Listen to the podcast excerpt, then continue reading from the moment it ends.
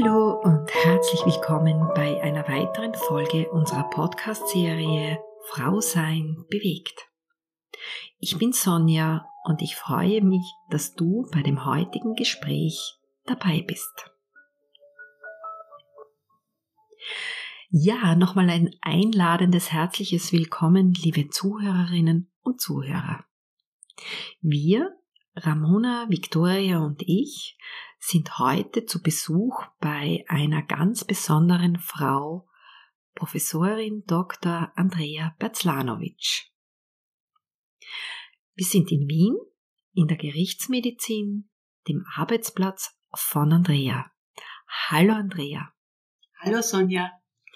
Ja, ich freue mich ganz besonders, dass wir heute hier sein dürfen. Andrea, wir kennen uns nun seit einigen Jahren Unsere beruflichen Wege kreuzen sich im Hinblick auf unsere gemeinsamen Interesse im Bereich der Gewalt an Frauen im sozialen Umfeld. Und ja, Andrea, du bist ja in diesem Bereich äh, sehr engagiert. Du hast äh, 2005 als erste Frau in Österreich im Fach gerichtliche Medizin habilitiert. Mhm. Und du leitest den Fachbereich forensische Gerontologie. Mhm. Ähm, kannst du unseren Zuhörerinnen und Zuhörern kurz beschreiben, was du so machst, Andrea? Mhm, sehr gerne. Ich bin seit über 32 Jahren mit Leib und Seele Gerichtsmedizinerin und wie du gesagt hast, am Zentrum für Gerichtsmedizin in Wien in der Sensengasse tätig, wo mir der Fachbereich forensische Gerontologie unterstellt ist. Was darf man sich unter Gerontologie äh, speziell unter der forensischen Gerontologie vorstellen? Schwerpunkt meiner wissenschaftlichen, aber auch meiner praktischen Arbeit sind äh, vornehmlich äh, Gewalt äh, in der Pflege, äh, Pflegemissstände, mögliche Pflegefehler aufzudecken, aber auch vermeidbare Todesfälle von alten Menschen aufzudecken, Suizide und Tötungsdelikte hauptsächlich an Menschen im Alter zu behandeln. Zum anderen beschäftige ich mich auch mit der Verbesserung der Beweissicherung durch Optimierung der Befunderhebung und Spurensicherung bei Gewaltbetroffenen jeden Alters und nebenberuflich leite ich eine der sechs regionalen Kommissionen der Volksanwaltschaft, die zum Aufgabe, die ähm, die Aufgabe hat, äh, die Menschenrechte zu fördern als nationaler Präventionsmechanismus und wir dürfen Kontrollbesuche durchführen und haben uneingeschränkten Zutritt zu allen Orten der Freiheitsentziehung. Das heißt, wir dürfen äh, in Polizeianhaltezentren gehen, wir dürfen in Polizeiinspektionen gehen, aber natürlich auch in Krankenhäuser, in Einrichtungen der Jugendwohlfahrt, in Einrichtungen für Menschen mit Behinderung und wir dürfen sogar zum Bundesheer. Okay. Ähm, was uns besonders interessiert, ist der Bereich der persönlichen Entwicklung von Menschen. Du leitest seit 2010 sehr erfolgreich die Vorlesungsreihe Eine von fünf. Mhm. Für uns ein sehr wichtiges Thema, die Vorbeugung der Gewalt an Frauen. Ähm, wenn du so reflektierst, Andrea, was ist für dich eine wichtige Erkenntnis im Umgang mit dem Thema häuslicher Gewalt? Und was können unsere Zuhörerinnen und Zuhörer dazu beitragen, dass sich die Situation für Frauen verbessert? Mhm. Ja, der gefährlichste Ort für Frauen ist äh, nicht der öffentliche Platz oder der öffentliche Raum, wie viele glauben. Es sind nicht die Lokale, es sind nicht die menschenleeren Straßen, sondern es ist das eigene Zuhause, die eigene Wohnung oder das eigene Haus.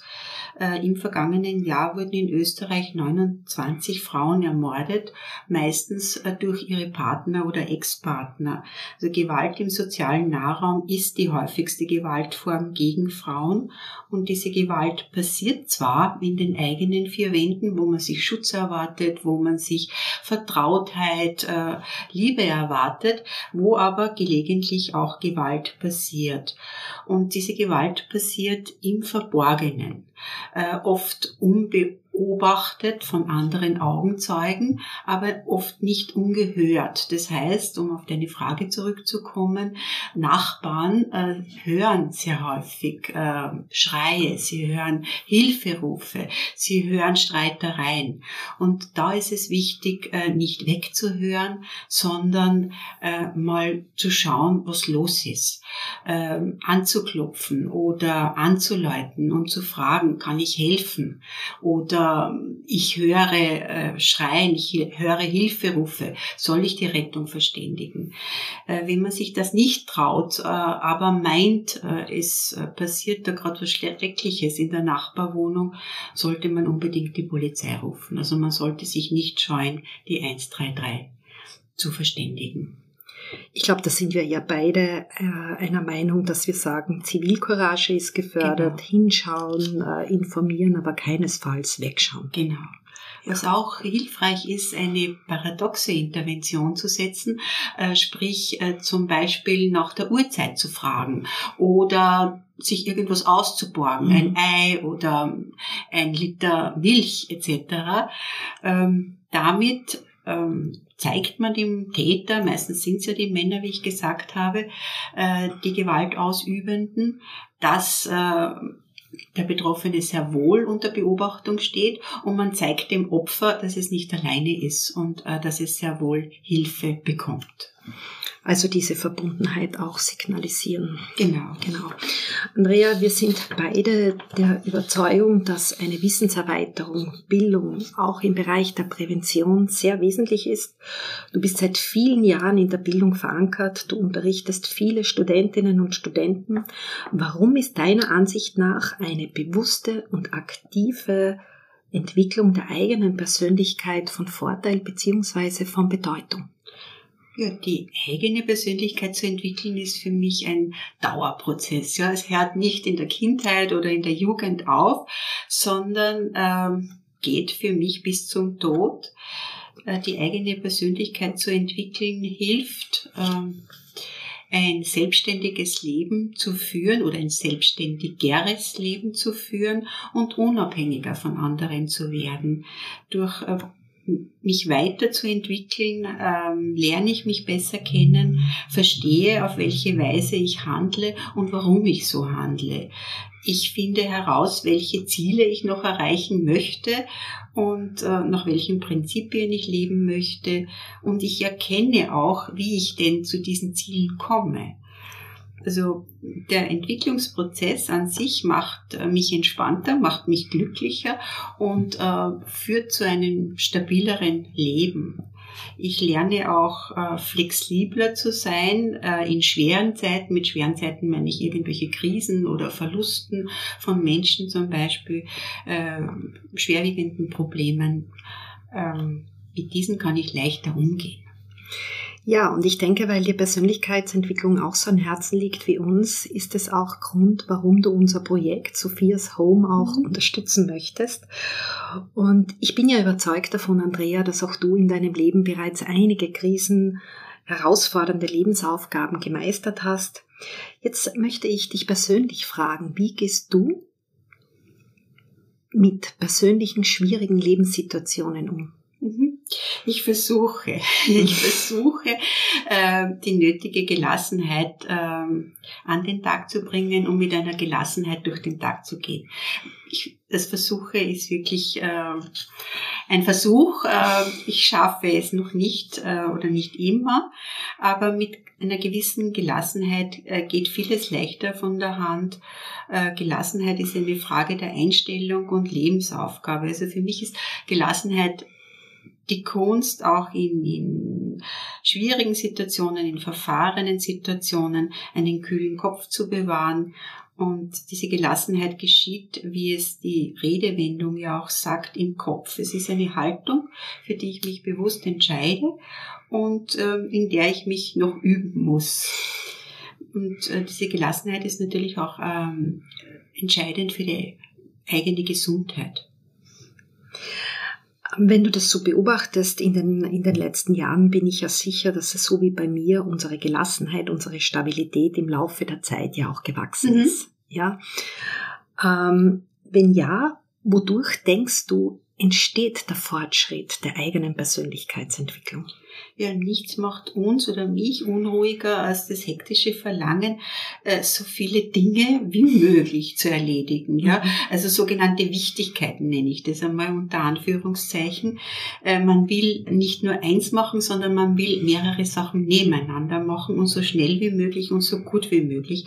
Das Alter schenkt mir zumindest die Einsicht, äh, dass ich nicht mehr allen gefallen muss und da nicht möchte und auch nicht immer alles sofort erledigen muss und auch nicht mehr möchte und auch nicht mehr alles haben muss und loslassen kann.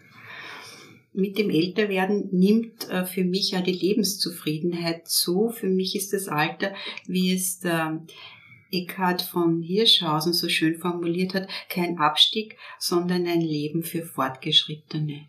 Ach, das klingt sehr schön. Also Leben ist dauernde Entwicklung. Genau, so ja. ist es. Ich habe den Eindruck, ähm, dass Frauen sich sehr mit ihren Funktionen identifizieren. Ich bin Hausfrau, ich bin Mutter, mhm. ich muss funktionieren rund um die Uhr. Und meine Ansicht ist, dass wir doch auch einfach nur Menschen sind und wir unsere zahlreichen Funktionen wie Mutter, Hausfrau zwar ausüben, wir jedoch in erster Linie auch darauf achten dürfen, dass es uns als Menschen gut geht und nicht das oftmals dauernde Funktionieren bis hin zur Selbstaufgabe. Meine Frage jetzt an dich, wie gehst du mit dem Funktionieren deiner Funktionen? Sind ja auch sicher zahlreiche mhm. Funktionen, die dein Leben begleiten, vorhanden. Und ist das Funktionieren, Andrea, gleichzusetzen mit Leben in Lebensfreude? Ja, für mich ist es wichtig, die eigenen Potenziale als Ressourcen zu erkennen und auch nach außen zu kommunizieren. Also ich rede auch darüber.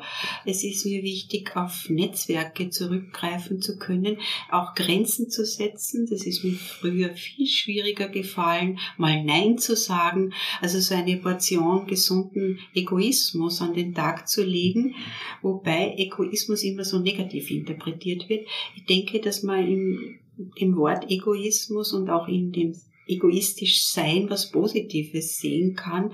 Ich ähm, interpretiere dieses Wort Egoismus auch als Form der Selbstliebe. Und wichtig ist auch, ähm, den Mut zu haben, sich auf, auf Veränderungen einlassen zu wollen und es auch zu tun. Und darf ich dir noch eine persönliche Frage stellen? Erkennst du deine Grenze zur Selbstaufgabe? Spürst du das? Ja, wenn auch manchmal zu spät. Okay. Okay. Ähm, wie bedeutend ist dir deine Lebensfreude? Und denkst du, Andrea, dass man Lebensfreude gezielt fördern kann? So bin ich mir sicher, dass man Lebensfreude gezielt fördern kann, wenn ich bereit bin, neue Erfahrungen zu machen oder mir neue Fähigkeiten anzueignen oder bestehende Fähigkeiten noch zu stärken, auszubauen.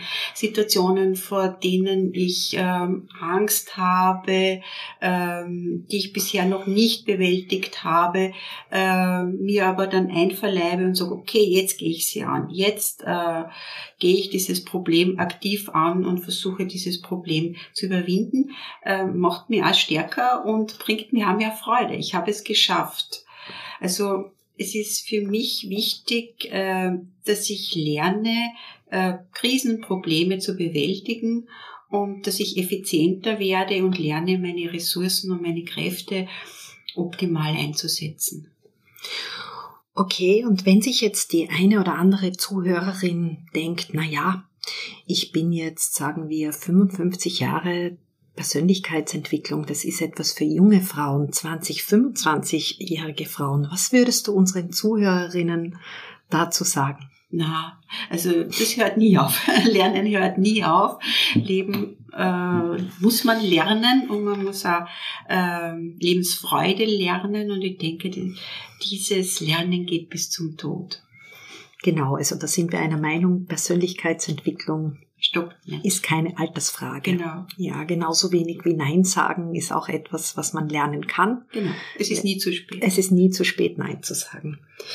Gut, ein kurzer Impuls von mir zu Sophias Home, unserer virtuellen Welt der persönlichen Entwicklung.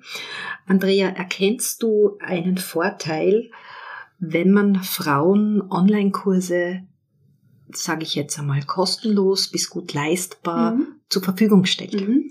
Also da sehe ich viele Vorteile drinnen. Der offensichtlichste Vorteil ist für mich äh, die räumliche und zeitliche Flexibilität. Es ist egal, ob ich mir den Kurs jetzt auf dem Weg zur Arbeit anhöre, vielleicht sogar in der Arbeit oder äh, beim Kartoffelschälen oder beim Bügeln. Also äh, ich kann Online-Inhalte sehr gut in meinen Tagesablauf integrieren und perfekt anpassen. Die Kurse sind oft äh, zeitlich rund um die Uhr verfügbar. Das heißt, ich kann auch äh, nach Mitternacht, wenn ich gerade nicht schlafen kann, äh, mir so einen Kurs anhören oder ansehen und äh, kann, wenn notwendig, wenn ich Passagen nicht verstanden habe, äh, noch einmal anhören. Ich kann Passagen, die mich nicht so interessieren, übergehen oder mir zu einer anderen Zeit diese Passagen anhören. Das Einzige, was ich brauche, ist ein funktionierender Internetzugang. Ja, fein. Ähm, ja, und ein Thema, das uns auch noch verbindet, denke ich, ist so, wir wollen die Weiblichkeit gemeinsam stärken, wir mhm. wollen uns unterstützen. Ähm, wie denkst du, Andrea, ist es möglich, dass wir uns noch besser unterstützen? Mhm. Ich denke, das geht äh, durch Netzwerken und Unterstützen in alle Richtungen. Also ich finde das gerade, äh, wenn, wenn wir uns so das berufliche Umfeld anschauen, je weiter Frauen äh, die Karriereleiter aufsteigen, äh, desto besser haben sie Möglichkeiten, andere Kolleginnen, Mitarbeiterinnen des Betriebs zu unterstützen in ihrem Umfeld. Das tun sie meiner Meinung nach zu wenig, weil das Konkurrenzdenken ein zu großes ist. Aber ich äh, bin der Meinung, und ich mache es auch, äh, weil ich mich schon in einer Führungsposition sehe, dass ich meine Kollegin, ich habe nur eine, äh, so gut wie möglich versuche, sie zu fördern, mit dem Ziel, gemeinsam zu wachsen und ähm, nicht durch unnötige Konkurrenzkämpfe im Weg herumzustehen. Ja, und dazu muss man ja sagen, Andrea, dass du ganz, ganz viele Studentinnen und Studenten förderst und begleitest das mit deinem Wissen und deiner Erfahrung. Und ich kann das immer nur selber auch persönlich wahrnehmen mit einem ganz, ganz großen persönlichen Einsatz. Das stimmt. Also im weiteren Umfeld äh, habe ich natürlich sehr viele weibliche Mitarbeiterinnen, aber hier im Institut eben nur eine Kollegin. Gut. Andrea, dein Geschenk an unsere Zuhörerinnen und Zuhörer. Ich stelle jetzt noch sechs konkrete Fragen und sechs deiner wertvollen Lebenserkenntnisse. Was denkst du sind fünf konkrete Vorteile der Persönlichkeitsentwicklung? Ein Vorteil ist, dass ich stärker und robuster werde durch Persönlichkeitsentwicklung. Das heißt für mich zu lernen, mich von Schwierigkeiten, ähm, Angriffen gegen meine Person, Enttäuschungen, Verletzungen äh, nicht so leicht beeinflussen zu lassen. Zudem, äh, dass ich auch nach Tiefschlägen, die es ja gibt, möglichst schnell äh, wieder auf den Beinen stehe, möglichst schnell wieder ins Gleichgewicht komme. Das wäre ein Vorteil. Ein weiterer wäre, dass ich flexibler darin bin, mit Alltagsproblemen, Schwierigkeiten umzugehen, indem ich Strategien entwickle, um leichter mit Frust oder Traurigkeit, Überforderung, Enttäuschungen umgehen zu können um Stress abzubauen oder nicht immer daran zu denken, äh, was muss ich noch tun? Habe ich das und das gemacht? Was habe ich vergessen? Äh, finde ich oder hilft mir sehr, äh, Sport zu betreiben. Okay. Ich laufe sehr gerne, aber auch eine Möglichkeit wäre, Yoga zu machen oder zu meditieren oder vielleicht das Ganze niederzuschreiben, ja, Tagebuch schreiben oder sich, was ich auch sehr gern mache, mich mit Freundinnen und Freunden treffe und über meine Sorgen, Probleme spreche. Weiters gehört zum persönlichen Wachstum meiner Meinung nach unabhängiger von anderen zu werden. Also was ich auch schon eingehend gesagt habe, Grenzen zu setzen, Nein zu sagen und die eigenen Bedürfnisse zu erkennen auch die eigenen Bedürfnisse selber ausdrücken zu können. Das ist nicht selbstverständlich. Oder äh, auch zu erkennen, ähm, wie stehe ich denn zu anderen Personen? Geben die mir Kraft oder nehmen sie eher Kraft von mir? Und ähm, auch wichtig, dass ich offener bin für neue Gedanken, neue Ideen. Also so mein äh, meine Handlungsweise. Wenn ich was sehr gut kann, mache ich es meistens nicht wieder, sondern beginne was Neues. Also offener sein, auch für eigene Gefühle, offener für andere neue Menschen. Ähm, denn wenn ich mich aus einem Schutzimpuls heraus gegenüber dem Leben verschließe, schließe ich natürlich auch die, die super tollen Dinge aus, ja, die Begeisterung, die Lebensfreude, die Leidenschaft, Übermut, Spaß etc. Und äh, wichtig ist mir auch, dass ich dazu lerne, meine Fähigkeiten auszubauen. Also, wie ich schon gesagt habe, nicht auf einem Level stehen zu bleiben, sondern weiter zu tun und mir neue Fähigkeiten anzueignen. Da war jetzt schon einiges dabei, für meine nächste Frage Empfehlungen, wie Menschen leichter mit Herausforderungen umgehen mhm. können. Ich denke, also ganz wichtig, wo wir uns einig sind, ist einfach auch tun, was gut tut. Genau. Ja, bei dir ist es Laufen, bei mir Wandern, die Berge, mhm. Musik hören. Ich glaube, das muss jeder für sich auch genau. finden, was tut mir gut. Äh, um vielleicht auch mal abschalten zu können. Genau. Und ich denke aber auch, dass Leben nicht nur ein Sein in unserer Komfortzone ist, sondern wir auch diese Entwicklung eben brauchen. Und in diesem Zusammenhang, Andrea, was denkst du, warum brauchen wir Herausforderungen? Warum brauchen wir Herausforderungen? Ja, äh, um eben nicht stehen zu bleiben äh, um uns weiterentwickeln zu können und, und auch stolz auf uns zu sein. Ja? Nicht so, okay, bin irgendwo in der Steinzeit stehen geblieben, das soll es nicht sein. Genau, also lernen aus der Erfahrung. Mhm. Ja. Ähm, einige Dinge wurden bereits schon genannt. Äh, ich stelle die Frage jetzt nochmals. Ähm, wie glaubst du, können Menschen ihre Lebensfreude ganz aktiv steigern. Mhm. Also ich kann ja von mir sprechen. Ich freue mich über jede Kleinigkeit. Ja. Okay. Ähm, und was auch wichtig ist, ähm, was ich noch nicht ganz beherrsche, aber mich bemühe, äh, egal ob bei der Arbeit oder auch in der Freizeit, dass ich Pausen einlege. Weil jeder, jede von uns ist dauernd im Stress. Äh, alles muss möglichst schnell erledigt werden. Und für Pausen haben wir leider zu wenig Zeit. Und genau die sind aber notwendig, um zur Ruhe zu kommen und auch um negative Gedanken ähm, bewältigen oder aufarbeiten zu können. Deshalb versuche ich so oft wie möglich, also am besten jeden Tag, oft mache ich es vor dem Einschlafen, Zeit für mich einzuplanen und dabei ganz äh, bewusst zu entspannen und mich wirklich einmal dem Nichtstun zu widmen. Und so ein bisschen auch Zeit in der Stille verbringen. Zeit in der Stille, genau das ist es. Oder ich gehe Tätigkeiten nach, die mir gut tun, die ich schon angesprochen habe. Ich laufe sehr gerne, weil der Sport steigert ja die Lebensfreude, indem Glückshormone ausgeschüttet werden. Und zusätzlich tun wir ja auch bei sportlicher Betätigung auch was für die Gesundheit. Das muss ich als Ärztin natürlich betonen.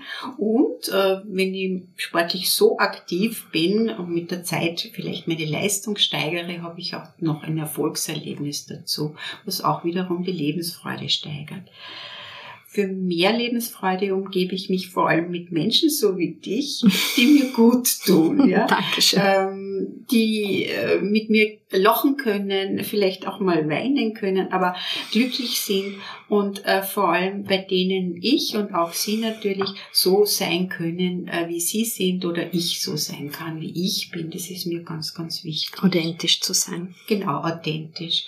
Und äh, man hört es, glaube ich, eh, äh, ich lache sehr gerne und ähm, häufiges Lachen oder Lächeln wirkt sich einfach positiv auf die Lebensfreude aus, selbst dann, wenn es gar keinen konkreten Grund zum Lächeln gibt, sage ich mal, weil ein Körper dieselben Reaktionen ausgelöst werden, die Glückshormone freisetzen und so auch die Lebensfreude steigern. Andrea, du bist Ärztin, du bist Wissenschaftlerin, du hast eine unglaubliche Erfahrung im Umgang mit Menschen, du bildest Studentinnen und Studenten aus und du bist so eine Expertin und ich muss sagen, ein wirklich ganz, ganz großes Vorbild für mich. Äh, wenn ich dir jetzt die Frage stelle, Wenn wir Zuhörerinnen haben, die mit schwierigen Situationen gerade konfrontiert sind, vielleicht auch mit einer Situation der Gewalt im sozialen mhm. Umfeld, was würdest du oder was möchtest du diesen Zuhörerinnen sagen? Trotz allem gut zu sich zu sein, zu sich selbst zu sein, weil ein guter Umgang mit sich selbst eine Grundvoraussetzung für Lebensfreude ist. Äh, man darf sich das Leben nicht allzu schwer machen, sondern äh, auch nicht mehr verlangen, als man von anderen, von den Mitmenschen verlangt.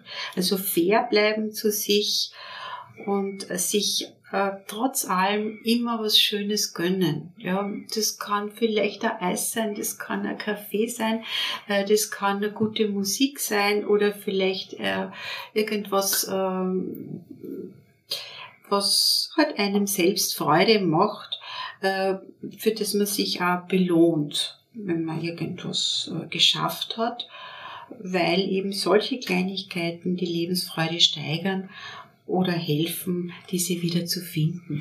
Die Lebensfreude wieder zu finden, wieder eine Stabilität mhm. zu finden und ich denke, um in weiterer Folge sich dann auch wirklich aktiv Hilfe zu suchen, genau. wenn man die braucht. Die braucht man. Ja. Dazu bin ich auch äh, der Ansicht, braucht man eine gewisse Stabilität, um dann auch den Mut zu genau. haben, äh, sich Hilfe zu suchen. Du sagst es, man braucht Mut, äh, um sich zu öffnen, um sich einer Person anzuvertrauen.